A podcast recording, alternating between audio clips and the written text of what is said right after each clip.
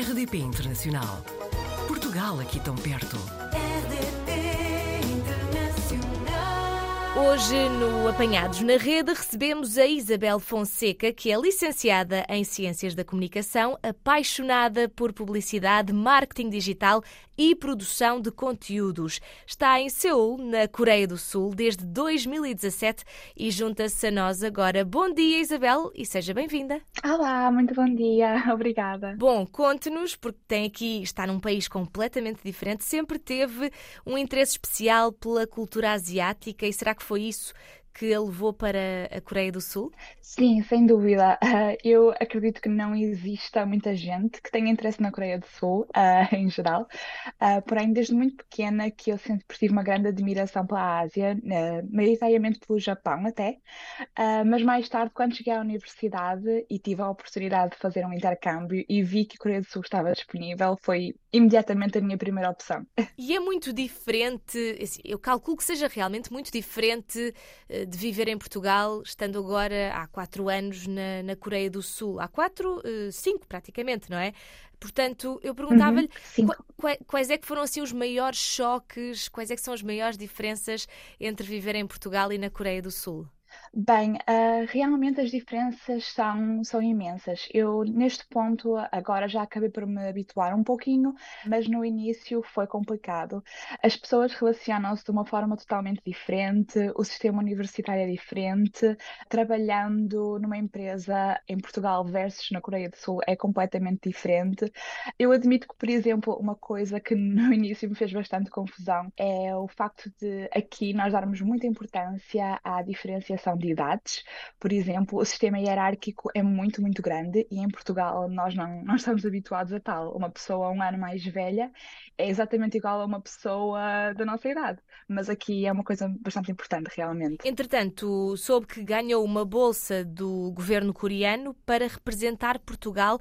Pode-nos explicar exatamente o que é que está a fazer? Uhum, claro que sim. O governo coreano todos os anos lança esta bolsa de intercâmbio, uh, que é completamente paga e foi realmente uma oportunidade muito, muito boa que eu consegui. Esta bolsa, de momento, cobre um ano de estudo de língua coreana e depois, mais tarde, um mestrado de dois anos completamente pago. E esta experiência tem sido maravilhosa para me dar mais oportunidades de explorar a minha área, para me dar mais oportunidades de explorar a Coreia do Sul e também reforçar as relações entre Portugal Portugal e a Coreia. E entretanto consegue vir a Portugal com regularidade? Infelizmente não, porque esta bolsa tem realmente algumas regras, mas eu vivendo aqui há cinco anos já me acabei por habituar bastante ao país, tenho aqui o meu sistema de apoio, muitos amigos e já é uma segunda casa. Encontramos o seu canal de YouTube com mais de 10 mil subscritores, que é absolutamente extraordinário. É um projeto que, pelo que eu percebi, fala também da sua experiência aí na Coreia do Sul e que está assim em stand-by. É algo que gostaria de retomar e voltar a dedicar mais tempo? Uhum, com certeza. Uh, o meu canal de YouTube foi durante alguns anos uma, uma fonte de paixão e inspiração enorme. Uh, e aliás, eu sinto que também foi uma das coisas que mais me ajudou a conseguir esta bolsa. Foi o facto de eu ter uma relação única com muitas pessoas em Portugal que estão interessadas na Coreia do Sul.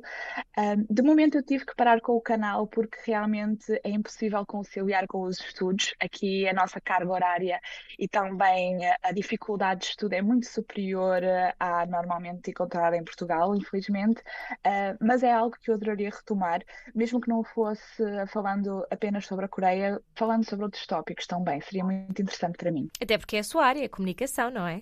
Exatamente, sim, sim. No fundo, eh, eu diria que o futuro da comunicação passa muito pelas redes sociais e pelo meio digital. Uhum, completamente. Uh, eu acredito que por exemplo, um dos fatores que mais tem feito a Coreia do Sul destacar-se, tanto a nível europeu como a nível mundial, passa muito por esta relação com as redes sociais, com a, a popularidade do K-pop e outros meios de comunicação sul-coreanos. Há quatro anos, no YouTube, contava-nos uh, algumas das reações dos sul-coreanos quando descobrem que é portuguesa. Ainda sente muito depois destes anos uh, e há alguma reação que seja mais comum? Uh, É, é, engraçado que me pergunte isto. Realmente a reação mais comum continua a ser a do futebol. Uh, pessoas que reconhecem Portugal por causa do Cristiano Ronaldo. Surpreendentemente agora há quem reconheça Portugal por causa de, de terem vindo a Portugal mesmo. Uhum. Muitos, muitos coreanos viajaram até Lisboa ou até ao Porto uh, e já gostam imenso do nosso país.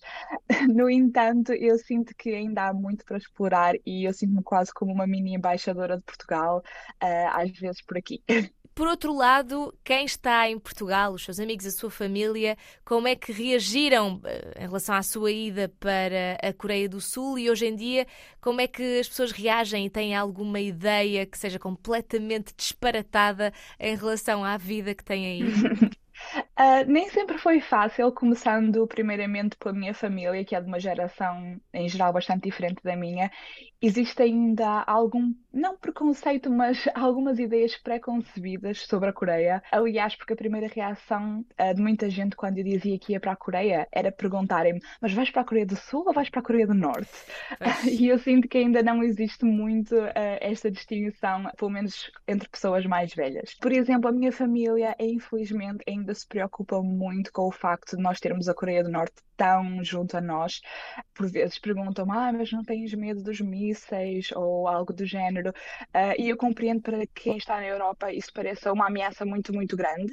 Porém, para as pessoas na Coreia do Sul, tanto para coreanos como para estrangeiros que residem aqui, nós acabamos por nos habituar um bocadinho a termos estes vizinhos que por vezes parecem uh, estar tão habilitados a conflitos, mas uh, não tem problema nenhum. Outra coisa engraçada que às vezes me perguntam é se realmente os coreanos comem bichos ou comem coisas esquisitas e eu digo que não, realmente não, eu nunca encontrei tal coisa. A cultura é muito diferente, mas nada dos exageros que por vezes a cultura europeia faz parecer de, do Oriente. O que é que diria que funciona tão bem na Coreia do Sul, seja alguma, alguma medida do governo, alguma, algum hábito das, da população local, alguma coisa que funciona tão bem que gostava que se fizesse também em Portugal? Sem dúvida que, claro está, é uma cultura totalmente diferente, é um país totalmente diferente, portanto, talvez até certo ponto seria um bocadinho difícil implementar tais medidas, uh, mas, por exemplo, uma coisa que eu gosto muito, muito, muito na Coreia do Sul e que não trocaria por nada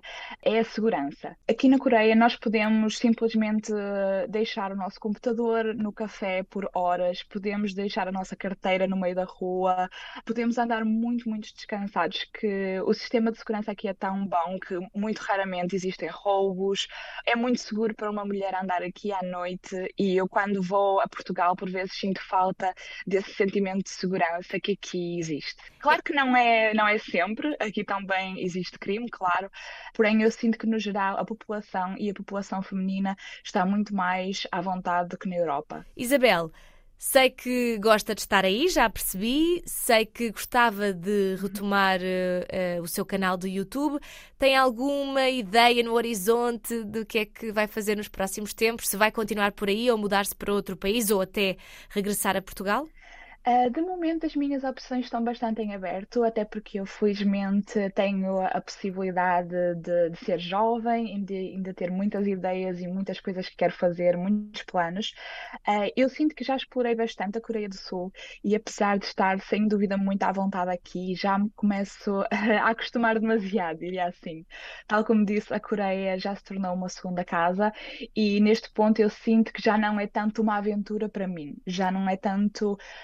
Aquela coisa de explorar, de descobrir coisas novas e, portanto, eu sem dúvida gostaria de regressar, por exemplo, à Europa e viver num país novo uh, durante os próximos anos para ter de novo este sentido de aventura. Seja a mudança para outro país ou porque retomou o seu canal do YouTube e vamos querer conhecer os conteúdos que anda a partilhar por lá, eu diria que podemos marcar já para daqui a uns tempos voltar a conversar. Pode ser, Isabel?